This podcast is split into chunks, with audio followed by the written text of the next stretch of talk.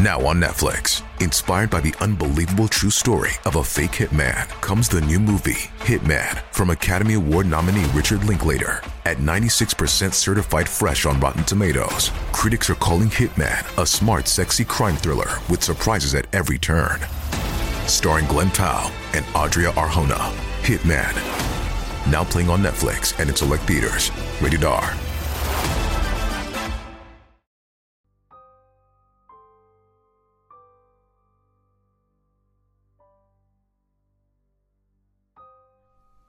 Olá, pessoal. Meu nome é Erika Miranda e eu tô aqui hoje com mais um episódio para vocês, mais um caso na semana, né? Toda quarta-feira eu coloco aqui um caso novo. E o de hoje foi um muito pedido lá no meu Instagram. Então, se você ainda não me segue, vai lá no Instagram, me siga. Meu Instagram é @erica com K Mirandas. E lá eu sempre estou conversando com vocês, adoro é, saber dicas de caso aí que vocês querem ver aqui no podcast. Então esse foi muito pedido lá no meu Instagram e eu trouxe para cá. É um caso brasileiro. Eu não gosto muito de trazer casos brasileiros, porque a família pode não gostar. Muitas vezes é próximo da gente, de quem está escutando.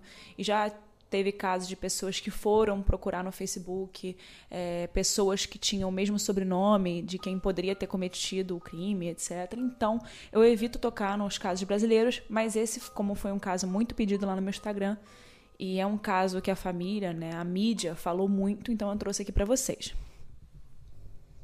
Antes de mais nada, eu gostaria de falar que quando uma pessoa desaparece sem dar vestígios, né, e não se sabe até então onde está a pessoa, ela é dada como desaparecida. Mesmo depois de anos, se nenhum resto mortal ou confirmação do paradeiro da pessoa tiver sido dada, né, a pessoa continua como desaparecida, não muda.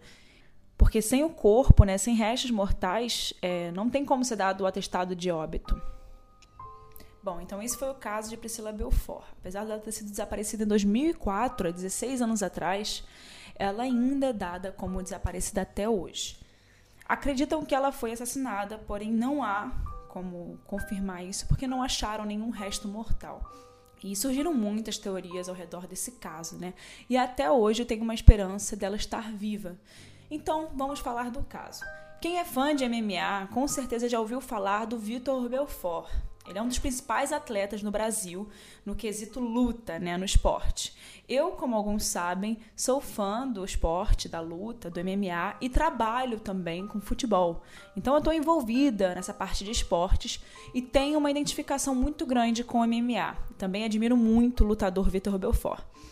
Mas agora a gente vai precisar entrar numa parte que não tem a ver com esporte, né? Na vida pessoal da família porque esse desaparecimento da, da irmã dele até hoje intriga muito os investigadores e a família.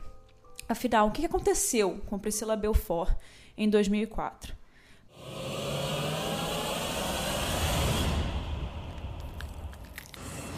Priscila Vieira Belfort desapareceu no dia 9 de janeiro de 2004, no Rio de Janeiro. Ela, na época, tinha 29 anos, era funcionária pública Trabalhava na Secretaria de Esportes e Lazer, que ficava no centro da cidade do Rio de Janeiro. A mãe, Jovita, tinha 19 anos quando engravidou de Priscila. E durante a sua infância e adolescência, a Priscila era uma garota muito sociável e querida pelos vizinhos e colegas da escola. Aos 16 anos, a Priscila recebeu um diagnóstico de depressão. Priscila chegou até a tomar remédios controlados e, entre recaídas, ela seguiu a vida dela. Mas em 2004, com 29 anos, ela já aparentava estar bem. Ela seguia uma vida boa, né, com a mãe, morando com a mãe. E ela trabalhava em um órgão da prefeitura do Rio de Janeiro e ela até nessa época tinha um namorado. Porém, o namoro não estava aparentando estar num caminho muito bom. E ela estava com receio de ver o namorado nos últimos dias. Já não estava muito afim de seguir em frente aquele relacionamento. Tanto que um dia antes do desaparecimento, ela teve uma conversa com ele. E quando ela voltou para casa dessa conversa, a mãe, Jovita, reparou que ela não estava é, uma, com uma aparência muito feliz. E no dia 9 de janeiro de 2004, que foi o dia do desaparecimento, a Priscila acordou indisposta e resolveu pegar uma carona com a mãe, a Jovita Belfort, até o trabalho. E a Priscila só aceitou ir para o trabalho, né, com a carona da mãe, porque a mãe insistiu muito para que ela fosse trabalhar naquele dia. Ela não estava afim de ir trabalhar aquele dia, ela não estava se sentindo bem, ela não estava afim mas a mãe insistiu, ela acabou indo. E durante essa carona para o trabalho, a dona Jovita chegou a perguntar a Priscila sobre o namoro, como é que tava, mas parecia que a, a Priscila não estava muito afim de falar sobre isso. Quando Dona Jovita chegou em casa, ela recebeu uma ligação muito estranha do namorado de Priscila, perguntando se a Priscila estava em casa. E a mãe estranhou né, a pergunta e falou que ela estava no trabalho, que era o comum, e que a própria Dona Jovita tinha deixado ela lá, né? O mais estranho de tudo isso, né, para a mãe da Priscila, é que ela sabia que ele trabalhava, o namorado trabalhava no mesmo local e estranhou o fato dele não ter visto ela e, de, e dele afirmar que estava ligando de um orelhão e a ligação estava com um barulho muito estranho no fundo. É, um barulho muito alto, algo parecia um pouco errado. Então a dona Jovita resolveu ligar para a irmã dela, que trabalhava perto do local onde a Priscila e o namorado trabalhavam, para ver se teria alguma informação ou se algo teria acontecido. A irmã de Jovita foi e não encontrou nada, nem a Priscila. Em torno de meio-dia, a Priscila saiu para almoçar, avisou para os colegas, resolveu sair para almoçar sozinha. Porém, ela nunca mais retornou do almoço, né? A Priscila trabalhava no centro, né, em uma época que os sequestros estavam em alta naquela região da área, principalmente no Rio de Janeiro. E claro, essa era uma das hipóteses, já que ela era irmã de um lutador bem famoso. E outra coisa bem estranha é que sempre ao almoçar, a Priscila saía com as amigas e naquele dia ela apenas avisou aos colegas que iria almoçar e saiu sozinha. A demora em voltar para casa deixou a sua família desesperada, que só admitiu o desaparecimento após divulgar fotos dela dois dias depois no site do irmão, do Vitor Belfort, o lutador. A festa de aniversário da mãe da dona Jovita, que estava prevista para o dia seguinte do desaparecimento, foi cancelada. E até aquele momento não houve nenhum pedido de resgate. Nos meses seguintes, os parentes levantaram várias possibilidades para o sumiço dela, inclusive algum tipo de confusão mental. Segundo a família, ela já tinha sofrido alguns lapsos de memória no passado, naquela época que ela teve depressão, mas nunca a ponto de perder o contato ou de se perder no meio da rua. Então aquilo era uma hipótese, mas muito difícil de ser aquilo de fato, né? Porque não era algo recorrente nas atitudes de Priscila. Bom, até que uma notícia inesperada deixou a família Belfort muito em alerta. Em 8 de agosto de 2007, 41 dias depois da exibição do programa Linha Direta, lembram do Linha Direta, aquele programa investigativo da Rede Globo? Fazia muito sucesso na época. E eles fizeram um programa sobre o caso da Priscila. E eles receberam, em 8 de agosto de 2007, né, uma ligação de Elaine Paiva, que se entregou ao Ministério Público alegando que estaria sendo ameaçada de morte. Ela confessou que fazia parte da quadrilha que sequestrou, estuprou, matou e esquartejou e depois queimou o corpo de Priscila Belfort em uma suposta dívida de 9 mil reais, que ela disse que na época era uma dívida do namorado da Priscila. Elaine contou que a ordem para matar a Priscila teria partido do presídio de Bangu 1. Na ocasião, ela chegou a indicar um sítio em São Gonçalo, na região metropolitana do Rio de Janeiro, onde os restos mortais da vítima teriam sido enterrados. Porém, nada foi encontrado.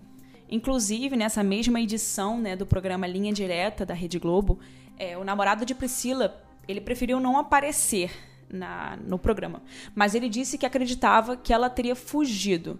Entre aspas, eu acho que ela foi para algum lugar com as próprias pernas ele disse. E a mãe, né, a mãe de Priscila, a Jovita, afirma que não crê nessa possibilidade de fuga da filha. E desde 2004, o Vitor e a Joana, a esposa de Vitor Belfort, aproveitaram a sua exposição na mídia para divulgar mais o caso e tentar conseguir alguma pista do paradeiro de Priscila. A família criou uma campanha que estampou camisetas com retratos de Priscila e espalhou muitas fotos gigantes da jovem pela cidade sempre pedindo que as pessoas passassem qualquer informação sobre a jovem para os telefones do Disque Denúncia. A campanha fez a polícia receber milhares de telefonemas com denúncias, mas nenhuma conseguiu né, trazer uma pista concreta que trouxesse a Priscila né, de volta.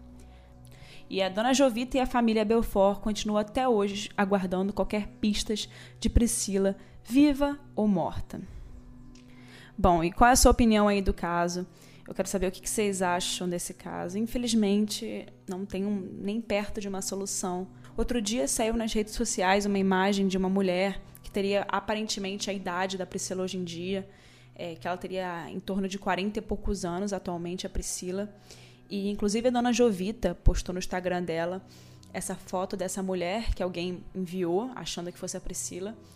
E eles não acreditam que seja a Priscila, né? Eles pararam para olhar a imagem, para poder tentar reconhecer as feições de Priscila naquela na foto daquela possível pessoa que se parecia com a Priscila, e eles não acham que seja a Priscila, mas enfim.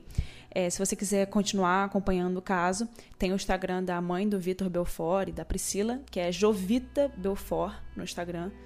E ela fala bastante lá sobre o caso e também sobre causas de desaparecimento.